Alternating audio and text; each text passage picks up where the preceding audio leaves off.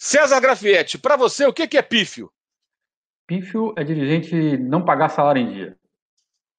E o que não é nada, nada, nada patético? É dirigente que consegue controlar seus gastos e cuidar da folha bancando salários em dia.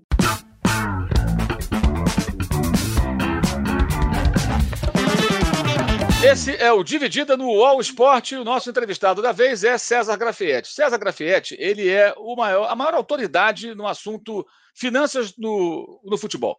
Ele é o cara que comanda a equipe do Itaú BBA, que faz aquele levantamento, que esmiuça os balanços anualmente né, dos clubes de futebol e mostra eh, as entranhas da, da parte econômica, financeira é, dos clubes. César, obrigado por aceitar o nosso convite e bater esse papo aqui no Dividida no All Sport. Eu queria começar, César, é, falando o seguinte: a maioria dos clubes brasileiros né, já vivia crise financeira antes da pandemia. Né? Isso é um assunto que atravessa décadas. É, o que, que é possível projetar por pós-pandemia, imaginando daqui a um ano, um ano e pouco, que a população seja toda vacinada, que o público possa voltar ao estádio, que a vida retome uma certa normalidade. Qual o cenário que você vislumbra para esse momento, no caso específico no futebol? Bom, primeiro, prazer falar contigo, né? Sempre um prazer em debater contigo aqui, falar um pouco sobre isso com seus, sobre finanças com seus espectadores. É, bem, a gente, a gente já, é o que você falou, o futebol já vinha numa situação difícil antes da pandemia, passou este primeiro ano de pandemia numa situação bastante desconfortável, né? a gente falava lá atrás que ele não aguentava dois ou três meses sem partidas, e foi o que aconteceu. Logo, as partidas tiveram que voltar para o dinheiro, especialmente da TV, é, retornar ao caixa dos clubes. É, encerraram o primeiro ano, né, agora em, em, em fevereiro, numa situação é, ainda desconfortável, mas já tentando se equilibrar. A, a expectativa de, de pós-pandemia, né, vamos imaginar que lá no final de 2021 a situação esteja melhor, é, é de um futebol menor. Né, um futebol com menos dinheiro, um futebol onde os investidores passem a, a olhar com um pouco mais de ceticismo esses gastos exagerados, e certamente vai forçar que os controlem um pouco mais os seus gastos. A gente tem visto muito dirigente recém-eleito falar em austeridade, controle de gastos. É, essa é uma tônica que não tem outro caminho, outra alternativa, porque o futebol vai diminuir de tamanho mesmo. Agora, César, quais seriam as medidas é, mais adequadas para os clubes de futebol durante essa crise? o, o, o, primeiro, assim, dado que as, as, receitas elas não, não, não vêm, né, algumas receitas como bilheteria, sócio, sócio torcedor, elas certamente não, não se recuperarão tão rapidamente. É, você acaba dependendo ainda muito mais de um pouco de publicidade, mas basicamente de TV é, e, e, eventualmente de venda de atleta. Então, o que você tem que trabalhar e controlar são os custos. É, o que é uma grande dificuldade, porque custo no futebol ele é de longo prazo. Quando você contrata um atleta, normalmente você tem ali dois ou três anos de, de, de contrato para honrar. É, o fato é, dado este cenário, especialmente agora no ano de, no ano de 2021, os dirigentes teriam que estar remodelando o elenco, é, não renovando contratos caros, é, tentando evitar ao máximo contratações que, que atrapalhem o fluxo de caixa futuro, que ainda é incerto. Então, o grande trabalho é exatamente controlar custos, cortar custos e usar o quanto mais a base possível, porque ele é um custo relativamente mais barato do que contratar atleta formado. E existe no Brasil né, uma insistência dos dirigentes para colocar seus times em campo, apesar de um clamor muito grande de especialistas, de parte da imprensa e opinião pública, para que o futebol pare por conta do enorme crescimento do, do número de pessoas infectadas pela, pela, pelo novo coronavírus e o número de mortes. Né? O Brasil lidera com folga esse ranking macabro. É, então há muita pressão para o futebol parar. E o futebol insiste em continuar. Muito diferente do ano passado, né? Ano passado, imediatamente os, os campeonatos foram paralisados no mundo inteiro, inclusive no Brasil. Não eram poucos os cartolas que falavam, não, precisam preservar vidas, tinha time que entrava em campo com faixa, primeiro as vidas. Teve um clube que nadou contra a maré, que foi o Flamengo, até de uma forma, na minha opinião, muito insensível para aquele momento, querendo forçar a volta do futebol, a volta do público e tudo mais. Agora mudou, né? Agora praticamente todos ou todos querem jogar. Né? É, na sua opinião, isso se deve a um certo desespero é, dos clubes por receita, ou seja, eles aguentam, é que nem um cara aprender a respiração, né? O cara aguenta ficar debaixo d'água durante um tempo. Tem uma hora que ele não aguenta mais. É, me parece que o fôlego dos clubes foi para o espaço, o fôlego financeiro. Então, a questão é, da saúde até começa a rivalizar ou até perder, perder para a necessidade dos clubes de terem que entrar em campo para poder não quebrar. Seria por aí? É, é, é por aí sim, Mauro. É, um ano depois, acho que o, o, o, que aconteceu naquele começo de pandemia é ainda um reflexo da incerteza do que, do que teríamos pela frente. Então fechou, fechou tudo e aí as coisas foram retomando aos poucos. Passado um ano e sintomas desse processo, é natural que todo mundo queira continuar trabalhando. E não é negligenciar a saúde, não é este o, o ponto, né? Ponto é que algumas atividades, e, todas as atividades fechadas hoje, gostariam de estar trabalhando dentro de medidas de segurança mínimas e razoáveis. Então, o futebol não vai, não está fora deste contexto. Né? Por mais que eu, que eu, eu entenda, você entenda, todo mundo entenda que tem que preservar as vidas e cuidar da saúde, o futebol precisa trabalhar. E o futebol é uma atividade que, de certa forma, é capaz de trabalhar mesmo numa situação dessa. Basta ver que na Europa, com segunda e terceira onda, o futebol não parou. Por quê? Porque você fechou ali a condição de, de, de dos atletas, né, criou uma série de bolhas. Eu mesmo fazia visitas constantes a alguns clubes e essas visitas foram paralisadas porque não, não podiam receber pessoas de fora. Então, assim, você tem alguns protocolos de saúde e segurança que permitiram que o futebol continuasse na Europa. É, então, o futebol precisa voltar e precisa continuar, de certa forma, é, porque senão a receita não entra, se não entrar, não paga salário, não paga imposto, e isso vai arrastando, você vai virando uma bola de neve. Então, é, a gente tem que sempre que pesar as duas coisas. Alguns lugares você tem que tomar muito mais cuidado do que outros, e se você cuidar e fizer de uma forma eficiente, o futebol pode, aí, emergencialmente, continuar é, sendo disputado. É, eu diria que é, é, em outras atividades que também gostariam de voltar a trabalhar, se elas pudessem se deslocar para um outro local, né? por exemplo, o salão de cabeleireiro está fechado em São Paulo. Se esse cabeleireiro ele pudesse trabalhar no Rio de Janeiro, em Volta Redonda, onde os times de São Paulo foram jogar, por exemplo, né? ele iria para lá. Só que os clientes dele não têm volta redonda, estão em São Paulo. Então não adianta ele ir para lá, porque ele não vai levar. O futebol consegue né, levar os clientes, porque o que está trazendo a receita hoje é a televisão. Não tem público, o time vai para a televisão, vai, vai jogar, a televisão vai mostrar, os patrocinadores vão ter ali a exposição e a roda gira minimamente. É, como é que você definiria hoje a questão na Europa, onde você vive e acompanha tão de perto na pandemia? Os clubes conseguiram, digamos assim, na média, atingir um certo equilíbrio porque estão perdendo muito dinheiro, né? Você pega um Arsenal, que tem o ingresso mais caro da Premier League, 60 mil pessoas por jogo no estádio Emirates em Londres. Aquele estádio vazio é, é, é, muito dinheiro que deixam de ganhar. Um Borussia Dortmund, né, que é um time que não tem o poderio econômico do, do gigante alemão, o Bayern, mas joga para 80 mil torcedores todo jogo. Então é ingresso, é consumo dentro do estádio, é uma série de, de, de fontes de receita que estão está tudo fechado, as torneiras fechadas. É, mas, então, eles também têm dificuldades muito grandes aí na Europa. Mas você acha que eles conseguiram, na crise, encontrar algum equilíbrio para conseguir prender a respiração, como eu falei há pouco? É, eu não diria que eles encontraram equilíbrio, assim, efetivamente, mas eles se reorganizaram de uma forma a atravessar este período com um pouco menos de sufoco, né, com o nariz um pouquinho para fora da água. Como? O fato de eles pagarem geralmente salários em dia favoreceu ou garantiu com que eles conseguissem renegociações com os atletas em condições razoáveis. É, e aí postergaram pagamentos, enfim, criaram ali um parcelamento dos pagamentos de salário, especialmente da temporada passada. Agora, o que acontece? Com esta temporada ocorrendo normalmente, né, então não, não, tivemos atraso de temporada, não, praticamente não tivemos atraso de partidas, então a receita de TV voltou a entrar. É, que está acontecendo é que alguns clubes estão tendo que de novo prorrogar e postergar alguns pagamentos para a próxima temporada, o que é bem razoável e todo mundo entende. Então, assim, a maior parte dos clubes, e quem está sofrendo mais nesse sentido, são os clubes menores. Por quê? Porque parte da receita desses clubes vinha da venda de atletas. Como a, última janela, especialmente a janela de janeiro, foi, foi muito pequena, movimentaram ali cerca de 300 milhões de, de euros só, quando o número é mais ou menos um bilhão normalmente, é, esses clubes menores sentiram mais a pressão e estão com um pouco mais de dificuldade. Os clubes maiores ali estão conseguindo se, se, se ajustar e sobreviver ali é, minimamente. Mas é, é, provável que, assim, é, a partir da próxima temporada, as coisas tenham que começar a voltar com alguma intensidade ou nós teremos, de fato, um pouco mais de problema. Então, duas temporadas, uma temporada e meia é, sob pressão, eles até aguentaram até porque eles têm controles anteriores, né, fair play financeiro, tem acionistas que tomam conta do dinheiro com um pouco mais de cuidado do que dirigentes de associação, então a situação ficou um pouco melhor. Agora, na média, eles aguentam aí até o fim dessa temporada e não muito mais do que isso. Agora, os times da Europa seguiram jogando, mesmo com a segunda onda do, do, do vírus, né? É, mas você acha que eles suportariam outra parada como essa aqui no Brasil? Aqui no Brasil tem uma parada que não é uma parada, né? Mas para, joga em outro lugar e tal. Se tivesse que parar de novo tudo na Europa, é, as consequências seriam parecidas com aquelas que é, poderiam atingir os times brasileiros, que já falamos há pouco?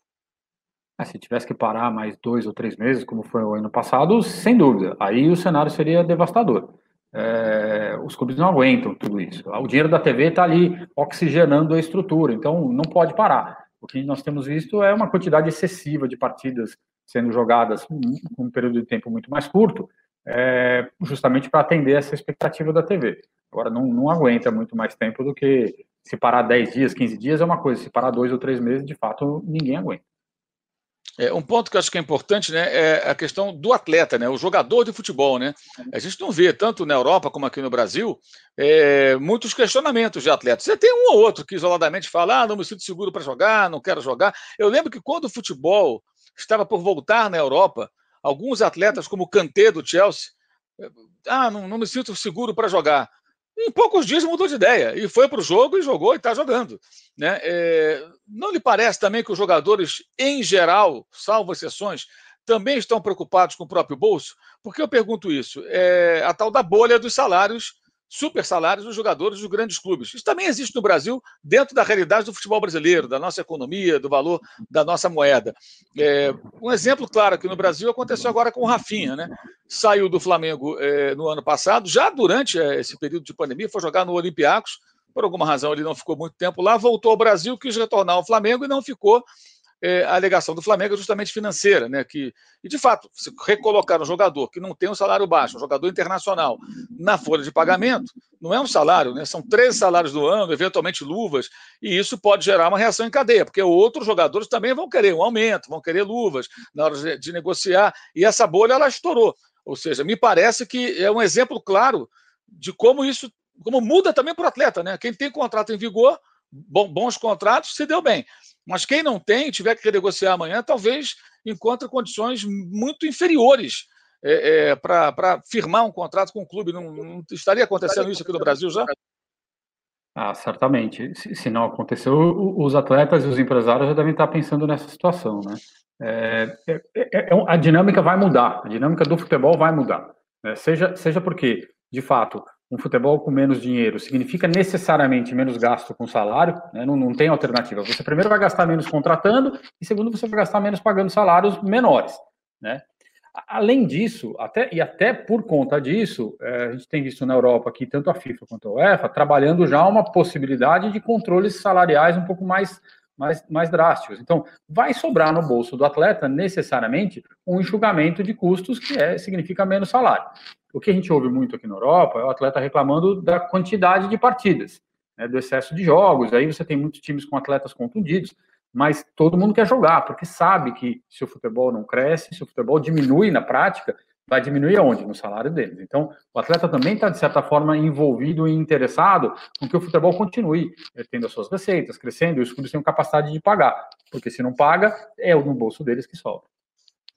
É, inclusive, é, na Europa, na temporada, é, no início da atual temporada, né, o primeiro início de temporada já durante a pandemia, um dos clubes que mais contratou, se não foi o que mais contratou, que foi o Chelsea, foi justamente o clube que não pôde contratar na, na, na temporada da janela anterior, porque teve uma punição, né, uma punição da UEFA. Né, então ele não, não tinha como contratar, de certa forma, ele teve um caixa ali para poder contratar na pandemia, mas em geral os outros clubes realmente trabalharam com com uma, uma, uma parcimônia bem maior do que o normal. Eu queria mudar um pouco dessa questão da pandemia e suas consequências, César, para falar do fair play financeiro. Né? O projeto do, do fair play financeiro é, aqui do Brasil, da CBF, foi feito por você, é, não está ainda em vigor, né? não foi colocado ainda em prática para valer pela CBF, mas eu queria que você explicasse como funcionaria, ou funcionará, melhor dizendo, o projeto que você desenvolveu de fair play financeiro, que é algo que o brasileiro, o torcedor médio do Brasil, ainda não entendeu. É, não entendeu mesmo. E, e aí eu vou, vou, até fazer um, um, um, um parênteses antes. Né? Quando você fala em fair play financeiro na Europa, o torcedor entende o conceito. E, obviamente, 95% do torcedor não sabe fazer as contas, não sabe calcular nem nada. Mas ele sabe entender o conceito, que é o clube tem que gastar só aquilo que pode. Né? Tem que gastar dentro do que arrecada. Justamente por quê? Para garantir que os pagamentos sejam feitos em dia. Então, para que não haja é, atraso de salário, atraso de encargos, impostos e atraso a outros clubes. Esses atrasos viram uma bola de neve e fazem com que o, o, a estrutura do futebol fique danificada. Então, o, o, conceito e o modelo que será adotado no Brasil tem esta característica: é garantir que os clubes tenham, ao, ao longo do tempo, um enquadramento entre o que recebem de receita e o que fazem de gasto, basicamente com salário, né, que é o grande gasto dos clubes. A gente vai ter ali uma série de, de índices e de itens de monitoramento que, ao longo do tempo, vão, vão que, combinados criar uma nota e essa nota vai ser a nota do clube financeira. Então, alguns clubes que atingirem alguma nota de equilíbrio estarão ok para tocar suas atividades. Aqueles que estiverem abaixo do equilíbrio, num primeiro momento, terão que, que fazer um plano de ação para se enquadrar ao longo do tempo. Então, eles vão ter que dizer assim: olha, em dois ou três anos eu consigo chegar ao equilíbrio. E aí eles vão ser, serão monitorados para que a gente consiga garantir que o equilíbrio seja atingido. Então, o objetivo nada mais é do que esse: é garantir que as receitas cubram as despesas e não deixem os salários atrasados, atrasados nem encargos, nem outros clubes. Esse é, é o conceito básico do que é o fair play financeiro hoje. Uma coisa curiosa, acho que retrata, na minha opinião, muito bem a desinformação de muitos torcedores, é quando você vê, por exemplo, em rede social, um torcedor escrevendo coisas do tipo: Ah, vai chegar o fair play financeiro, quero ver o Palmeiras e o Flamengo se virar quando chegar o fair play financeiro. O sujeito acha que ter dinheiro, é, é, é, ter mais dinheiro em caixa, ter mais capacidade de investimento. Eu estou citando os dois clubes mais bem sucedidos ah. nas últimas temporadas nesse aspecto é, é, econômico, né?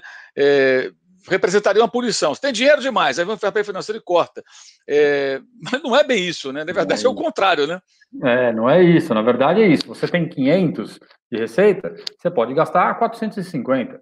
Você tem 100 de receita, você vai poder gastar 75, 80. É, é isso, é, poder, é gastar dentro daquilo que você tem capacidade de pagar, né? de, de gerar de receita. Então, não é vamos igualar todo mundo, vamos igualar o clube, vamos organizar o clube dentro das suas possibilidades. Esse é o conceito por trás do fair play financeiro. É, e tem o caso do Atlético Mineiro, eu queria falar um pouquinho sobre isso, César. O Atlético tem hoje um, um, estádio em construção, né, o estádio com parceria junto com um dos seus patrocinadores, né, é, e ao mesmo tempo os proprietários dessa empresa que patrocina o Atlético e o apoia na construção da arena é, também fazem aportes ali na contratação de muitos jogadores, né? E sempre que a gente fala sobre isso, é, não, mas, mas aí são aportes de, da pessoa física, são eles, torcedores, que têm dinheiro, que estão, no caso, a família Menin, dona da MRV, né?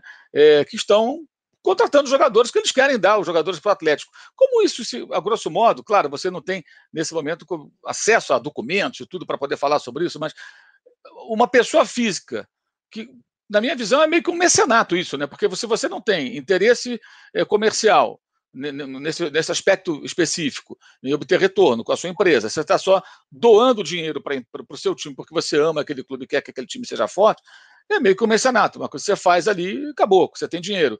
É, como é que isso se encaixa? Porque nas receitas do Atlético, no faturamento dele, publicidade, bilheteria, venda de jogador e etc., em tese esse, esse dinheiro não existe, né? são aportes extraordinários. Como é que isso se encaixaria no fair play financeiro, é, pelo menos a priori? É, conceitualmente, vamos imaginar o seguinte, né? O, é, é, esse dinheiro ele entra como uma dívida, né? Então, o clube aparentemente, pelo que eu consigo é, observar do que a imprensa publica, é, são dívidas que, o, que, essas pessoas físicas é, colocam dinheiro no clube. É, elas não mexem na receita. Então, essas dívidas geram custos adicionais. O impacto no fair play financeiro seria o seguinte: você está aumentando os seus custos sem gerar receitas que possam cobri-lo. Então, o clube certamente será, será sancionado ou não atingirá o equilíbrio porque ele tem menos receitas do que esses custos que estão sendo gerados por atletas que foram comprados com dinheiro de terceiro estão, estão gerando ao clube. Então, tem, tem um, um descasamento aqui entre o quanto o clube é capaz de gerar de recursos para fazer os investimentos e pagar o salário, e o quanto efetivamente ele está tendo que honrar é, de pagamentos a partir de um dinheiro que veio de fora da estrutura, de fora do sistema, vamos chamar assim. Então, o impacto no fair play financeiro é claro, porque você está recebendo dinheiro de fora do sistema e não tem como pagar os custos que esse, que esse, que esse investimento está gerando. Então, é, este é o conceito quando você tem investimentos desse tipo. Né? É, na Europa, você tem formas de monitorar isso, é, no nosso modelo também teremos formas de monitorar esse tipo de coisa para tentar evitar esses desequilíbrios, né? porque tem dois problemas nesse tipo de situação. Primeiro que você corre o risco de gerar um desequilíbrio à medida que esses investidores, esses, é, enfim, chamar de investidores aqui, resolvam desistir do, dos projetos, resolvam deixar os projetos. Aí você fica com custos ali sem ter um, um, qualquer lastro para pagá-los. Segundo, esse tipo de, de ação com endividamento dentro do clube gera sempre pressões internas, né, pressões, pressões políticas. Então, esses investidores acabam tendo um poder muito grande dentro da estrutura. Então, são sempre situações que normalmente não deveriam ser adotadas, né, até porque você gera ali uma dependência muito grande é, de investidor e de um dinheiro que não é do próprio clube, de certa forma. Para César, é, tem como a gente explicar a diferença desse modelo do Atlético para o do Palmeiras, que é outra pergunta que eu quero te fazer, porque muitas comparações acontecem, né? Isso também em função de, do fato de, reconhecidamente, o, o patrocinador do Palmeiras, né, é, é, ele, ele, ele paga mais do que o mercado pratica. É só olhar quanto o Palmeiras recebe e comparar com clubes equivalentes e quanto eles recebem pelos mesmos espaços. Então, é, é, sabe-se que são pessoas que torcem pelo clube, que resolveram apoiar o clube, que tem condições econômicas para isso, só que ali é diferente, né? Me parece que foi por quê? Porque há um, há um acordo comercial. Né? Paga mais do que vale pelo mercado, ok, mas, mas tem ali a, a, a, a exposição das marcas em todo o uniforme do clube. É, e também houve um ajuste que envolveu a Receita Federal nesse processo. Eu queria que você falasse da diferença Palmeiras e Atlético de modelo e dessa questão da Receita Federal explicasse para quem nos acompanha é, o que aconteceu exatamente quando a Receita interveio ali junto ao Palmeiras e, a, e os seus patrocinadores. Tá, vamos lá. Então, assim, uh, tem, um, tem uma origem que é muito parecida, né? Uma parte do dinheiro que o patrocinador do Palmeiras colocou no, na equipe foi também como dívida. Ele financiou a, a aquisição de atletas então tem lá a dívida no balanço do Palmeiras com este com o, o, patrocinador, igual acontece ali aparentemente com o Atlético e o seu patrocinador, o seu investidor. Né? A, a, diferença que existe é, além deste dinheiro, desta dívida que, que já está há algum tempo ali, que tem um prazo longo para ser paga, o patrocinador coloca dinheiro como investimento publicitário. É, a gente pode dizer que ele é maior do que se paga no mercado? Aparentemente sim, mas aí é, tem uma questão comercial, que ele tem todos os as, as, propriedades da camisa, enfim, ele é o, praticamente patrocinador exclusivo do clube, enfim, é, merece até eventualmente um, um, uma análise de terceiros é, especialistas no assunto para dizer o quanto isso está a mais ou, a, ou, não do que o mercado paga. É, comparando com os outros clubes, certamente tem um valor a mais, mas tem um, entregas maiores. É, então há uma diferença. O, o, patrocinador do Palmeiras, além do dinheiro que colocou lá para contratar o atleta no passado, irriga o clube com dinheiro de patrocínio em trocas da, da, exposição da marca. No caso do Atlético, aparentemente isso não existe, tanto que existem outras marcas ali na camisa do clube, enfim, no, nos patrocínios do clube. A questão do patrocinador do, do, do, Palmeiras e da Receita Federal é que estes investimentos, que hoje são dívida no balanço do Palmeiras, inicialmente eram recursos exclusivamente de publicidade. Então, ele colocava dinheiro no clube como investimentos publicitários né? Isso era uma despesa no balanço da empresa patrocinadora, isso deduzia pagamento de imposto de renda. Né? Todo, todo gasto você diminui seu lucro, com menos lucro você paga menos imposto de renda. Então, a Receita Federal olhou e entendeu que isso não era um investimento publicitário, e sim era, um, era uma espécie de empréstimo, porque ele estava colocando dinheiro para comprar os atletas especificamente, e orientou que fosse feita uma reversão e transformasse aquele patrocínio em dívida. Então, aí o clube teve que pagar os impostos equivalentes a esta diferença. Então, por isso que é, o Palmeiras hoje tem, tem dívidas com a patrocinadora que, na origem, era um investimento publicitário, né, recurso de publicidade. É, e aí isso transformou numa dívida que é exatamente o mesmo modelo que tem ali no Atlético junto aos investidores. Ou seja, a questão aí da dívida é o tamanho do endividamento, né? Que é uma outra questão que é importante, né? É, é, muitas vezes as pessoas falam, não, tal time tem a dívida. Eu entendo da seguinte maneira, em qualquer segmento, até na vida das pessoas, o problema não é ter dívida, o problema é você ter uma dívida que você não pode pagar. Se o sujeito ganha um salário X e ele faz um financiamento imobiliário para comprar um apartamento, é, por exemplo, ele para de pagar aluguel, passa a pagar uma prestação e está adquirindo um bem. Ele contraiu uma dívida, mas ele vai ter um patrimônio ao final é, é, desse parcelamento. Pagou juros e tal, mas Agora, o problema é se o cara tentar comprar um apartamento que ele não consegue pagar a prestação, que é muito para ele, né? Que ele tem as outras despesas. Eu acho que no futebol é a mesma coisa. Seja uma dívida para você é, reformar seu CT, seu estádio, construir, comprar jogador, jogador que pode, que também é um ativo, pode gerar lucro técnico, lucro financeiro eventualmente. Então, acho que a grande questão não é ter a dívida, é o tamanho da dívida em relação à receita, né? É, e, é, e me parece que o fair play financeiro ele entra também para dar uma uma balanceada nisso. Né? É, agora, qual a punição que o clube pode sofrer se ele ferir o fair play financeiro, César? É, só, só sobre a questão das dívidas, é isso, né? É, que, que é pior, dever 10 mil ou dever 1 milhão? Depende. Se você deve 10 mil ganhando 20 mil por ano, você está devendo metade da sua renda. Se você dever 1 milhão ganhando 100 milhões, é nada. Então, é isso. É, é uma relação entre a dívida e o quanto você tem capacidade de pagá-la. Dentro do fair play, a, a, a dívida será um, um, tem um peso importante, né? Porque os times não podem ter uma dívida que, são, que sejam incapazes de, de, de pagar, porque isso gera problemas posteriores. A ideia do, do, do, fair play, até seguindo um pouco do que a Europa vai começar a fazer agora, né? Porque a Europa está entrando numa discussão, a UEFA está entrando numa discussão de um, fair play financeiro 2.0, vamos chamar assim, é, que é evitar é, apenas sanções esportivas e, e, mirar em sanções econômicas, né? É, porque quando você é, tira um clube, por exemplo, da Champions League, você, você não está afetando o custo deles, está afetando a receita. Então, a chance dele se recuperar mais rápido, ela diminui. Então, as sanções, e, a FIFA tem feito isso com o transfer ban e tudo mais, as sanções elas estão mirando muito mais a, a evitar que os clubes gastem mais, né, controlar os seus custos com, com, proibição de registro de atleta, com limitação de número de atletas é, é, inscritos nas competições, é muito mais nesta linha do que simplesmente tirando pontos é, ou, ou proibindo de participar de competições. Então, as sanções elas, viram, elas serão muito nessa linha, porque quando você proíbe a contratação, você limita o, o, o gasto com investimento e o gasto com salário. E aí, naturalmente, você vai colocando o clube na, no, no eixo, porque as receitas continuam, mas os gastos vão sendo enxugados. Então, a ideia de, de sanções, elas estão sempre nessa linha, e é o que está acontecendo, está mudando no mundo agora, né? seja pela FIFA, seja pela UEFA, então são as sanções que mais fazem sentido neste momento. Ou seja, aquela punição que o Manchester City conseguiu depois dela se livrar, é, dentro desse novo conceito, ele não seria afastado, nem se cogitaria o afastamento da Liga dos Campeões por duas temporadas, como, como houve inicialmente a punição, e sim uma, uma dura penalidade financeira para o clube. Seria isso? É isso, é como aconteceu com o Chelsea, que você comentou há pouco, né? Assim, você fica um, dois anos sem poder contratar atletas, e aí, naturalmente, você não, não pode gastar. Além de você eventualmente enfraquecer o seu time, né, do ponto de vista esportivo, de alguma forma, mas como o objetivo é, é garantir equilíbrio financeiro, você evita que ele gaste. E aí, evitando o gasto, você naturalmente equaciona. Então, a tendência é que na Europa seja feito, passe a ser feito desta forma, é, e é muito na linha do que a gente deve fazer no Brasil. Certo. Agora, na Europa, apesar do fair play financeiro já estabelecido e conhecido, né, ainda assim existem algumas situações que são, é, no mínimo, curiosas. Né?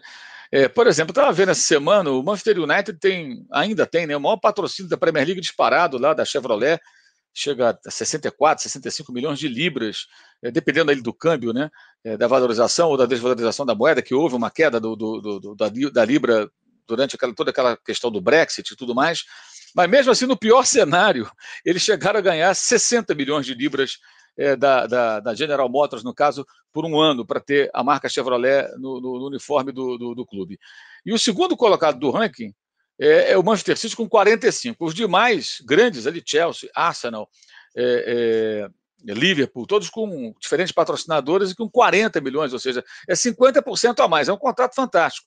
Mas esse que está em segundo lugar, agora eles fecharam né, com uma empresa da área de software por 47. Então o United continuará tendo o maior, maior, patrocínio do futebol inglês, que é a liga mais rica do mundo. Mas o segundo colocado é o Manchester City. E o patrocinador é, é quase que uma, uma, um patrocínio da casa, né, que é a Etihad, que põe o nome no estádio, patrocina a camisa, mas é a empresa aérea dos caras que são os donos. Né? É tudo dos Emirados Árabes árabes. Né? É, esse tipo de, de patrocínio não, não, não, se assemelha um pouco à questão do Palmeiras, digamos. É, por que, que, o Manchester City vale mais do que o Liverpool, Arsenal e o Chelsea?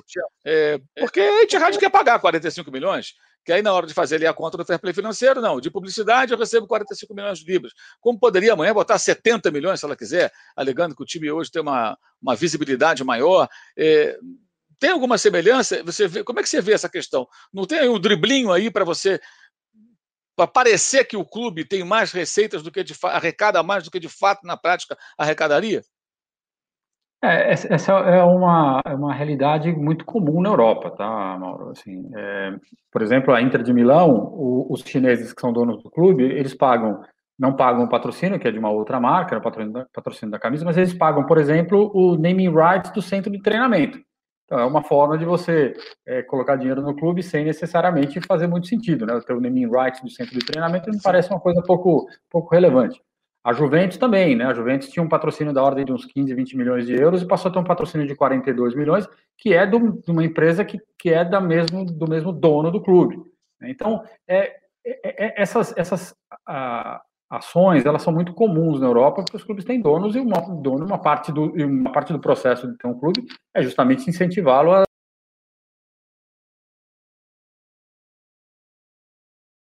ele trava em 30% da receita o dinheiro que você pode receber do seu, do seu acionista como, como investimento publicitário.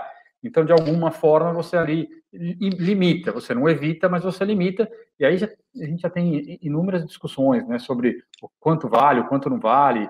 É, essa discussão é uma discussão eterna aqui na Europa, e eu imagino que ela vai acontecer no Brasil em algum momento mas é, você pega o caso do Palmeiras, por exemplo, o dinheiro que a patrocinadora coloca no clube não chega aos 30%. Ano passado, é, 19, que é o último número fechado, tinha dado 24%, 25%. Então, estaria dentro de um, de um, de um limite, de um teto razoável é, de investimento dentro de um, do clube de futebol. O César, é, teve um caso também que eu queria lembrar, que ali para mim foi um, foi um drible é, combinando habilidade do Neymar com a explosão e a velocidade do Mbappé, que foi a contratação do jogador francês ao Mônaco pelo Paris Saint-Germain. Né?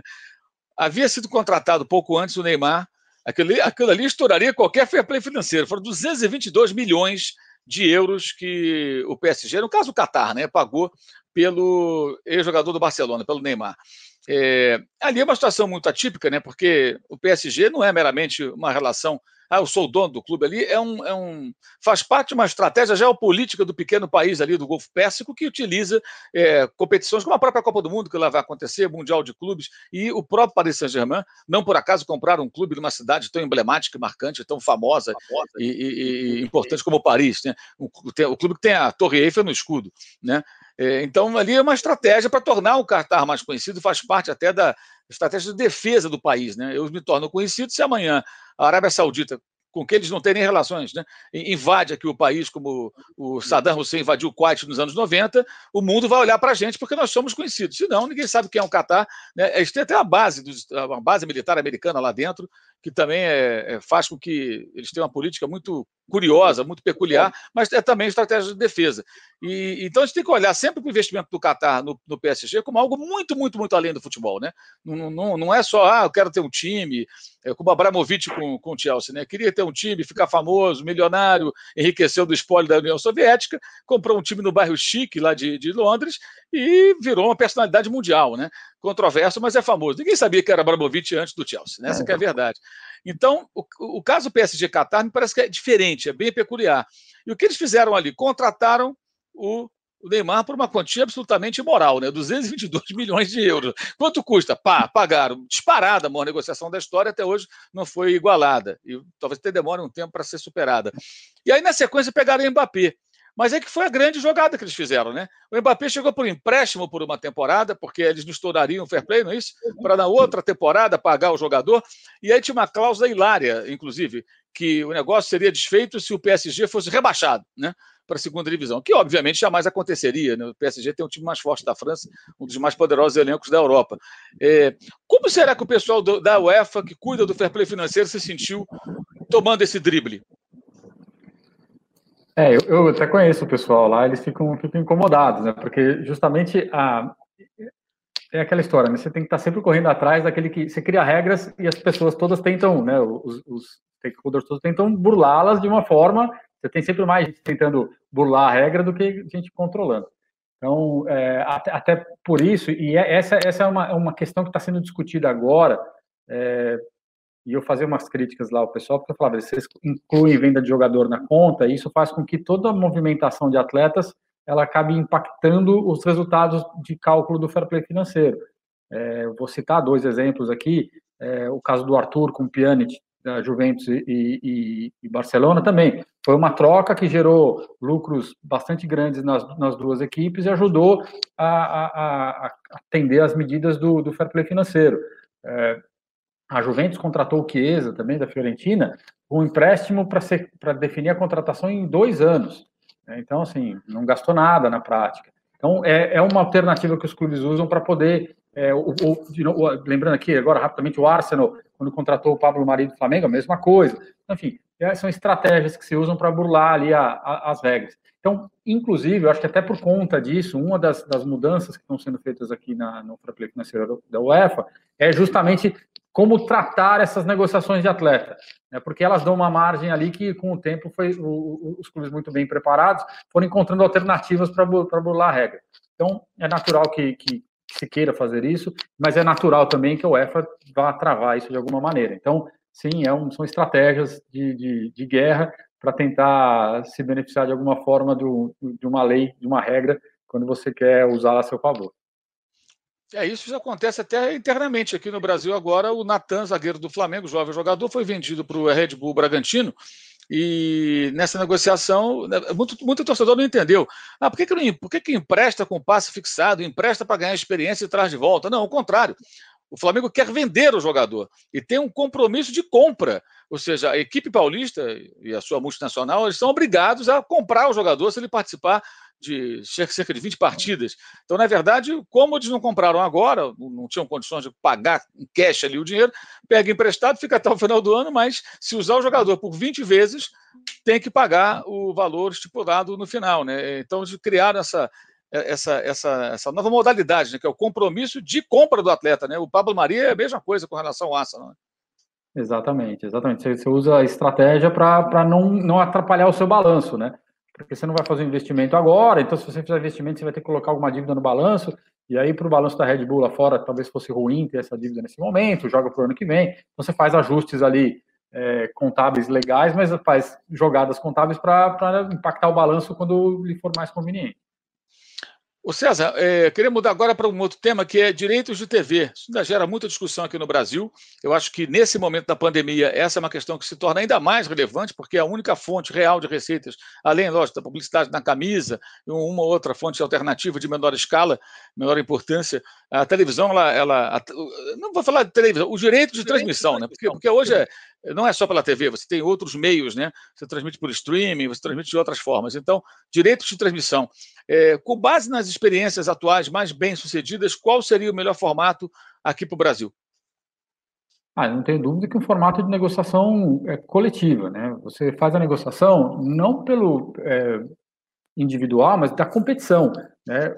As grandes competições, elas, quando você negocia o todo, você tem maior capacidade de, de discussão, de vender o, o, formato, de vender partidas, é, horários e datas específicas. Então, as negociações coletivas da competição, né, vamos chamar assim, acho melhor dizer da competição e não dos clubes, ela é muito mais eficiente. Então, você pega lá o recente contrato da, da NFL, que tem uma realidade diferente do futebol, enfim, um mercado completamente diferente, chegou a mais de 100 bilhões de, de dólares de, de, de, contrato aí por 10 anos. Então, a gente vê que sempre você é capaz ali, e esse contrato foi dividido ali em cinco, cinco propriedades diferentes, horários, datas e empresas diferentes. Então, quando você tem negociações coletivas, você tem uma capacidade maior de poder vender o seu produto, fazer um bom leilão, atender expectativas específicas. Então, o pessoal do streaming quer uma, uma data, um horário específico, o pessoal da TV aberta, o pessoal da TV fechada. Sim, você tem N alternativas. Então, esta gestão de, de, de, competição é muito mais eficiente do que a gestão individual, e a gestão que você tem no Brasil hoje é, uma, é um, processo é um processo meio confuso, né? porque é uma jabuticaba. Você tem que ter o um contrato, você negocia individualmente, mas só serve se for coletivo. Então, é uma coisa meio sem sentido. Então, acho que o melhor modelo, e o modelo que já é consagrado na Europa, é esse das negociações é, coletivas e segregando, separando em pacotes para atender diversos interesses. César Grafietti, qual é a dividida que o futebol, nas finanças especificamente, não pode perder? Ah, do controle, né, Mauro? O futebol precisa começar a controlar e entender que se você tiver as finanças saudáveis, o futebol vai ser sustentável no longo prazo. Se você tiver as finanças débeis, você vai ter problema e o futebol pode não existir daqui a 10 anos no Brasil. César, eu queria te fazer uma pergunta agora, até com base na sua experiência fora do futebol. Né? É, você é um, é um, profissional que está há muito tempo no mercado corporativo, convivendo com, com executivos, conversando, conhecendo pessoas de várias empresas. É, os técnicos de futebol agora no Brasil eles têm mais uma proteção, né? que é essa coisa de não poder, no Brasileirão, trocar de técnico mais de uma vez. Os clubes só podem trocar de técnico uma vez. É, e muito se fala dos técnicos, né? Que eles são muito cobrados, que eles são muito pressionados, mas eles ganham salários, os grandes treinadores, os grandes times, né? Aqui no país, que são superiores ao que ganham os executivos de muitas empresas de grande porte, grandes bancos, multinacionais e tudo mais. É, como é que você vê essa questão como profissional que vem do mundo corporativo, que hoje mergulha no futebol, já há algum tempo mergulhou no futebol, é, levando toda a sua experiência. É, como é que você vê essa questão? Né? Porque você conviveu certamente com muita gente que era muito cobrado. Os caras ganhavam muito bem, ganham muito bem, mas são muito cobrados. Né? E os técnicos também. Não é uma, uma coisa natural dentro de um mercado é, é, assim, de, de excelência, de alto nível e com remuneração excepcional? É, é, natural, é normal. Tudo, tudo, é, tudo tem uma relação entre é, o quanto você ganha e o quanto se espera do que do, do profissional. Se o profissional ganha muito, né, com, com, comparativamente dentro do, da economia do país, ele será bem ele será cobrado por isso. Né? O, a gente às vezes tem, tende a, a, a, imaginar que o futebol é diferente do resto do, do, da, das atividades econômicas. É, não é. Né? Você tem um contrato, você tem um compromisso de ser contratado como treinador, entregar um padrão de jogo, entregar algum resultado dependendo de uma expectativa. Se você não atende a essa expectativa, é natural que você queira que, que, que quem te contratou queira te demitir e trocar por outro. Né? É, é parte da, do conceito da indústria. Então a gente acaba vendo, imaginando, sem falar, o Klopp não é demitido, o Guardiola não é demitido, eles tiveram tempo para trabalhar, mas eles são o Klopp, eles são o Guardiola. Quantos treinadores têm na Europa também essa capacidade de ficar 4, 5, 6 anos treinando um clube? Todo mundo espera um resultado, e se ele não é atingido, você é demitido, você é trocado. Então, é natural que tenha essa pressão, é natural que, que isso aconteça. Talvez o que falte assim como no mundo corporativo, quando você contrata um executivo de, de alto nível, você faz uma grande pesquisa, você avalia, você acompanha as suas entregas ao longo da, da vida, enfim, é, é um processo. No futebol, as contratações elas são feitas muito ao acaso, né? Ah, porque é o amigo, ah, porque ele teve um desempenho bom aqui, um desempenho bom lá, mas faz dois, três anos que não entrega nada. Agora, se fizer algo que fez no passado, perto do que ele fez no passado, está ótimo. E aí ele não vai fazer. Então, o, o grande problema é, você contratar com uma expectativa, contratar sem o perfil a pesquisa correta e esperar que ele entregue alguma coisa que ele não é capaz de entregar. E aí, aí a situação fica completamente desequilibrada. Então, o técnico tem que ser cobrado e se não der os resultados corretos, não faz parte do processo ser, ser demitido. Agora, precisa cobrar o dirigente para que faça a contratação correta e contrate aquele profissional eh, esperado para o desempenho que, que, que foi negociado. É, eu diria que esses dois exemplos que você citou, né, Klopp e Guardiola, né, já tinham feito trabalhos anteriores que chamaram a atenção. Se fosse trazer para o mundo corporativo, eu diria mais ou menos o seguinte, né? Digamos que um executivo que trabalha em determinado segmento, de refrigerantes, por exemplo, ele é o executivo da empresa que é líder de mercado. E aí uma outra empresa que foi líder de mercado, com o Liverpool, né? É, quer voltar a ser líder de mercado, mas está perdendo terreno. Aí vai lá e contrata o cara que fez todo um grande trabalho mas sabe que não vai virar líder de mercado em seis meses, né? Vai levar algum tempo. E aí esse cara vai crescendo, crescendo. Um dia ele de novo é líder de mercado, ganha o Campeonato Europeu, a Liga dos Campeões, ganha o título inglês. Bem, somos líderes de mercado de novo. O Liverpool é mais ou menos isso, né? Era o maior campeão na Inglaterra, ficou duas décadas sem vencer o Campeonato Inglês, é, já há algum tempo sem ganhar a Liga dos Campeões, embora Vila Messi consiga brigar pelo título, né? E o Klopp recolocou o Liverpool entre os líderes de mercado, que ele não era mais, né? É, então, assim, até entendo que esse tempo que é dado é porque esse profissional ele construiu uma imagem na carreira que o cara pensa, esse cara vai me dar resultado. Vai levar um tempo, mas vai me dar resultado. E isso no Brasil realmente não acontece, né? Esse tipo de planejamento aqui não existe. Né? Não existe, não, não, não existe. Você contrata muito pela necessidade, né? Ah, eu preciso agora salvar o time da Série B, para tá caindo. Aí você contrata alguém, salva, e você não pode mandar o treinador embora. Então você começa a temporada seguinte com um treinador que não é aquele que você gostaria, mas ele está ali, então você segue, ele vai trocar de novo, porque ele não vai entregar o resultado. Eu vou, vou te dar um outro exemplo.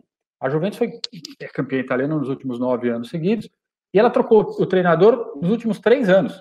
Né? Era o Alegre, depois foi o Sarri, agora está o Pirlo, mesmo sendo campeões. Por quê? Porque ao final da temporada avaliaram os trabalhos e falaram: oh, ok, foi campeão, mas não era isso que eu queria ver em campo.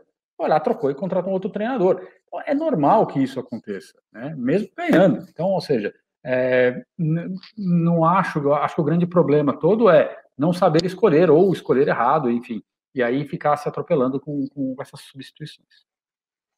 César, para encerrar, é, é, clubes brasileiros vão falir após a pandemia? Não os clubes em geral, mas Alguns deles correm esse risco real? Eu, eu, eu, ainda acho que não vão falir. Né? Nós não veremos clubes falindo neste, pelo menos no, no, no, curto espaço de tempo. Mas eu acredito que talvez a gente tenha alguns clubes que de fato virem irrelevantes do ponto de vista esportivo. Então, nós não veremos alguns clubes serem campeões mais. Tá? Então, aquele que viu o seu time ser campeão, alguns hoje estão na Série B, por exemplo, é, guarde o pôster porque talvez ele não veja mais.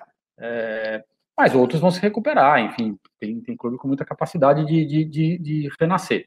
É, mas acho que esse vai ser um caminho natural daqui para frente. Aqueles clubes que não conseguirem se organizar, talvez eles não, não, não, não quebrem, não, não acabem, mas eles certamente serão irrelevantes do ponto de vista esportivo no longo prazo.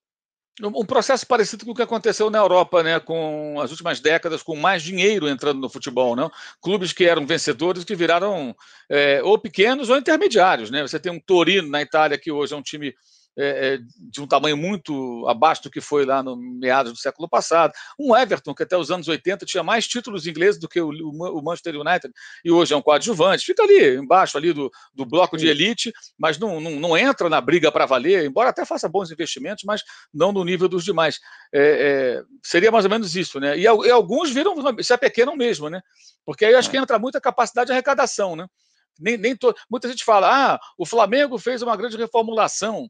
Por que, que tal clube não faz? Para alguns clubes, eu não sei se isso é viável, porque não tem o potencial de arrecadação que tem um Flamengo, um Corinthians, por exemplo. Corinthians tem condições, acho eu, de se recuperar, porque é um clube muito, muita torcida no maior mercado do Brasil. Mas nem todo mundo tem esse potencial, né, César? Não, sem dúvida. Isso, isso é um, um caminho interessante, porque é, você pode fazer tudo certo, mas o tudo certo vai te fazer ter uma receita de 150 milhões de reais, por exemplo com 150 milhões de reais, aí a sua expectativa também tem que ser correta, né? Tem que ser expectativa de um time que vai lutar para não cair para a Série B, para disputar ali o meio da tabela. Então, acho que o caminho ao longo prazo, o que aconteceu com esses clubes que você citou, é justamente isso. Eles ficaram no meio da, da tabela, foram para as segundas divisões de seus campeonatos, enfim, sobem e descem, porque é o que, é, é o que eles conseguem é, produzir. Então, talvez no Brasil a gente veja isso. Alguns clubes vão conseguir produzir para ser Série A, Série B, Série A, Série B. Outros vão ficar para meio de tabela e alguns poucos vão, vão ser aqueles sustentáveis que vão disputar os títulos todos os anos. Legal. Esse foi o César Grafietti, aqui no Dividida do All Sport. O César Grafietti, que é o maior especialista em finanças é, é, dos clubes do Brasil, falou com a gente direto de Milão, onde ele mora e acompanha de perto o futebol europeu, o fair play financeiro, os assuntos econômicos é, que envolvem o nosso esporte e, claro, também sempre ligado aqui no futebol brasileiro. César, em breve teremos aquela famosa análise. Quando você prevê que é, teremos acesso a, a, a, a, abrir os balanços, né? E quando você acha que a, análise da sua equipe fica pronta para que a gente possa voltar a falar sobre isso? A minha expectativa esse ano, é, dado que os balanços devem sair todos até o final de abril, é fim de maio, a gente já está com tudo pronto e podendo falar um pouco sobre eles. Legal. Obrigado ao César Grafietti e obrigado a você que acompanhou mais um Dividido no Esporte. Até a próxima. Valeu.